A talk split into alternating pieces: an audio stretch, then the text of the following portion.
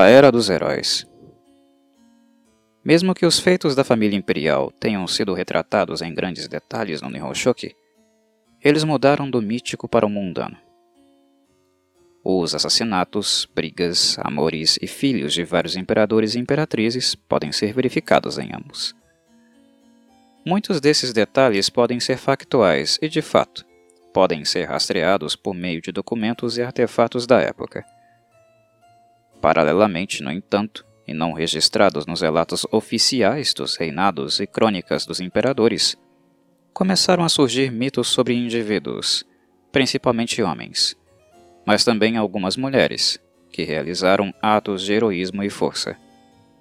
Alguns deles são aprimoramentos de eventos históricos reais, vistos através de lentes míticas.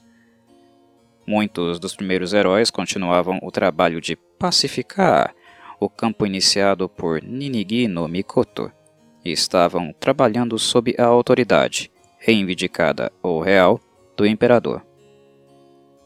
Heróis posteriores, como Yoshitsune, eram guerreiros por completo. Sua lealdade era para com seu clã e senhor, ou apenas para consigo próprios. E, à medida que chegamos aos mitos posteriores, mais e mais elementos budistas são inseridos, até os elementos Shinto que encontramos nos contos de criação e pacificação, mitos sobre como as coisas surgiram, mitos sobre os kami, mitos que deram cartas a várias famílias ou clãs, tendem a desaparecer. Historicamente, a Era dos Heróis corresponde aos períodos Heian 794-1185 e Kamakura 1185-1333. Uma vastidão de mitos heróicos emergiu nesta época. Tawada Toda, o herói arqueiro e aliado do Rei Dragão. Eno Gyoja, o mago ascético e subjugador dos demônios. E Kobo Daichi, o Santo Shingon. Todos eles são produtos do período Heian. Em cada caso, o herói é uma figura histórica real a qual foi acrescentada uma dimensão mítica. Os heróis guerreiros, como Tawara Toda e Raiko, agem em nome do imperador, subjugando rebeldes e bandidos, muitos deles monstruosos em apetite e aparência. Os santos e magos estão todos ocupados em estender o Estado de Direito do Imperador e o reino da lei do Buda.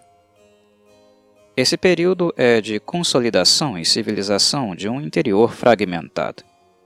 Dois mitos importantes surgiram desse período: a história heróica de Yoshitsune, o guerreiro perfeito, e o vento divino kamikaze enviado pelo Kami Hachiman na batalha contra os exércitos invasores mongol-chineses de Kubilai Khan 1274-1281. Os heróis geralmente são muito rudes. Como Imato Takeru, eles triunfam por uma combinação de malícia e força, usando traição e disfarce quando necessário. Uma característica importante a ser lembrada é que frequentemente operavam com um séquito de lacaios, às vezes um servo leal, às vezes mais. Muitos desses retentores, como Musashibo Benkei e Kintaro, tornaram-se mais populares do que seus mestres. Tawara Toda, o arqueiro. Entre os primeiros heróis estava Fujiwara Hitesato, habilidade de Tawara Toda, senhor fardo de arroz, por sua habilidade de levantar um fardo extremamente pesado em ambas as mãos, Tawara Toda foi o principal arqueiro de seu tempo. Quando um governante local na área de Kanto, onde hoje é a prefeitura de Shiba, chamado Taira no Masakado, se rebelou contra a autoridade imperial, Tawara Toda foi inspecionar o rebelde, tentando decidir se o apoiaria. Ele encontrou Masakado jantando e concordou em compartilhar sua refeição. Enquanto comiam, Toda percebeu que Masakado pegava distraidamente grãos de arroz que havia derramado em suas vestes, e os colocava na boca. Com isso, ele decidiu que Massacado era um homem mau, improvável de ser generoso com seus apoiadores, e ele prontamente se juntou às forças imperiais e trouxe a derrota de Masakata. Tawara toda partiu para outras aventuras. Seu feito mais famoso envolveu o encontro com Ryujin, o dragão Kami. Quando o herói estava prestes a cruzar uma ponte no lago Biwa, ele encontrou seu caminho bloqueado por uma serpente. Ele passou cuidadosamente por cima do animal, que se transformou em dragão. O dragão informou ao herói que ele era Ryujin e que seu reino estava sendo atormentado por uma centopeia gigante. Tawara toda acompanhou o dragão de volta ao seu reino, onde confrontou e atacou a centopeia. Suas primeiras flechas foram disparadas com precisão, mas sem efeito.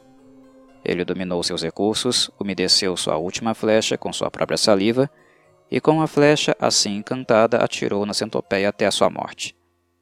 O saco de arroz inesgotável que ele recebeu do dragão, como agradecimento, também pode ter originado o seu apelido. Raiko e seu bando de heróis Minamoto no Yorimitsu foi um famoso arqueiro durante o reinado do imperador Murakami. Apelidado de Raiko, ele tem o crédito de livrar a terra de muitos ladrões e rebeldes, termos que eram quase sinônimos no Japão naquele período e também de estender o governo do imperador por todo o país. Raiko é ao mesmo tempo uma extensão da vontade imperial, seguindo os passos de Jimo Tenno, e uma figura do tipo que foi extremamente importante para o mito japonês posterior, o grande líder e cabeça de um grupo de heróis, ao invés de um guerreiro solitário. Os mitos sobre Raiko, que podem ser encontrados em várias localidades do Japão, têm um sabor distintamente local, associando características topográficas à vontade imperial, e assim associando vastas áreas do império ao domínio do mesmo.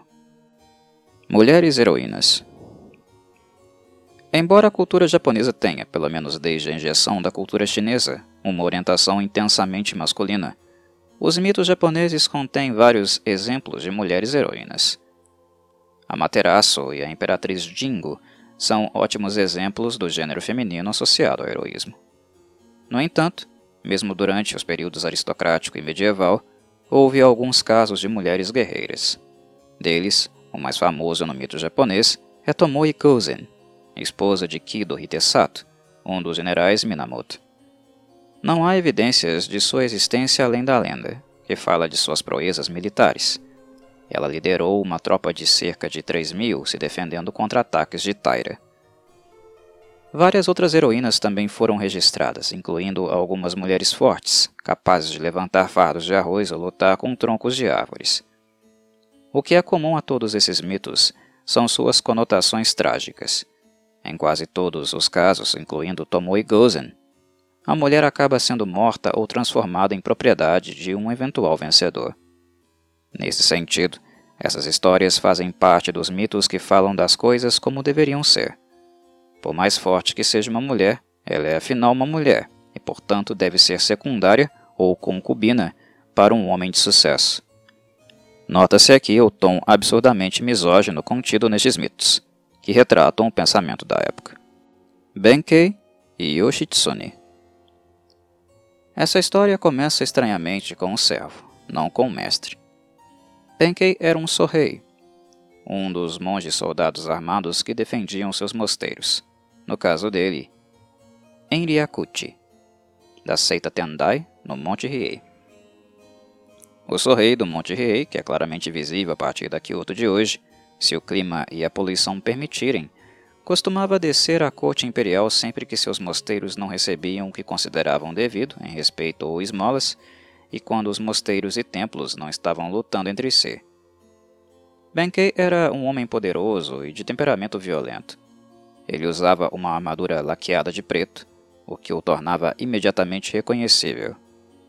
Em uma ocasião, Benkei roubou o sino gigante do templo de Midera sobre as montanhas às margens do lago Biwa, a leste da capital, e o carregou para casa nos ombros.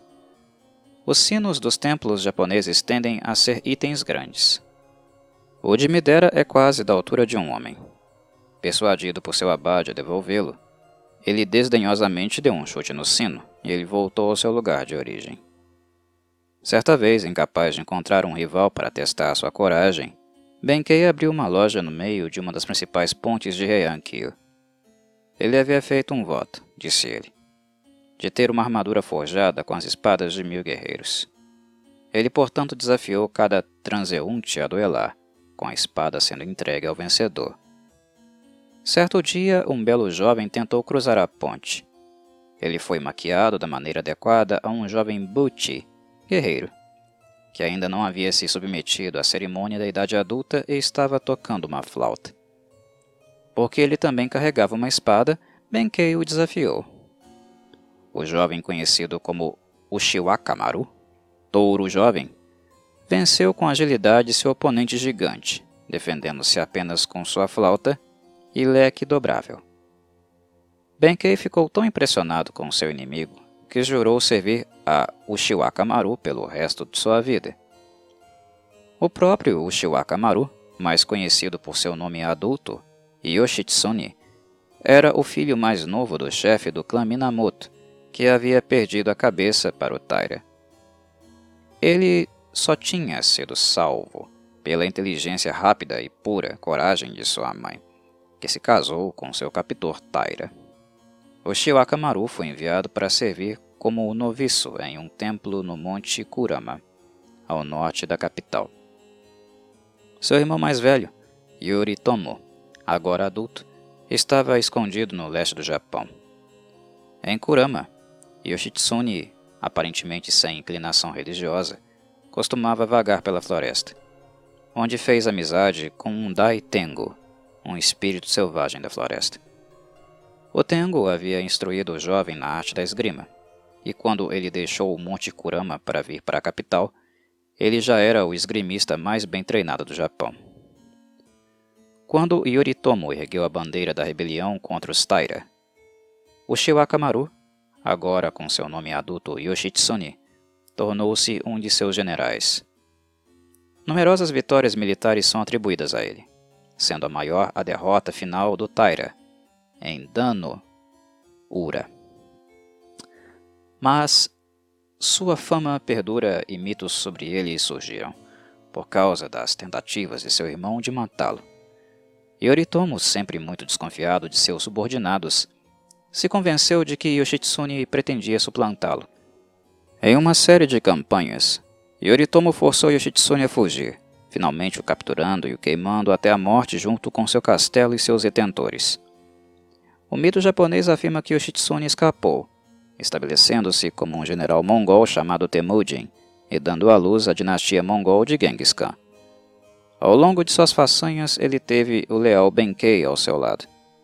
Certa vez, enquanto ambos estavam cruzando a barreira da fronteira em San Nokuchi, Yoshitsune, que tinha um aviso de procurado para ele, teve que se disfarçar de servo e Benkei se fez passar por seu mestre. Para completar o estratagema, Yoshitsune exigiu que Benkei o vencesse na frente do comandante da barreira. O comandante ficou tão comovido com a óbvia angústia de Benkei por ter de espancar seu servo que os deixou passar. O maior mito da Era dos Heróis, entretanto, está relacionado à natureza do Japão, e não a qualquer indivíduo em particular. A invasão do Japão no século XIII pelas frotas mongóis forneceu muitos exemplos de heroísmo individual. Porém, o evento é lembrado de forma mais vívida por causa do fenômeno dos kamikaze, o vento divino que o kami soprou para defender a nação japonesa. Este, o mito culminante da Era dos Heróis, encontrou expressão durante a Segunda Guerra Mundial quando os jovens japoneses se sacrificaram em uma tentativa vã de impedir uma invasão moderna. O mito do kamikaze moderno relaciona o Japão moderno diretamente ao seu passado mítico.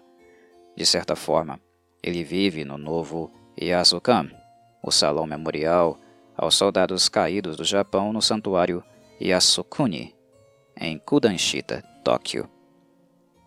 E embora muitos japoneses não considerem nem os kamikaze medievais nem os modernos um evento divino, o poder do mito é evidente no número de visitantes e na economia de construção e manutenção do salão.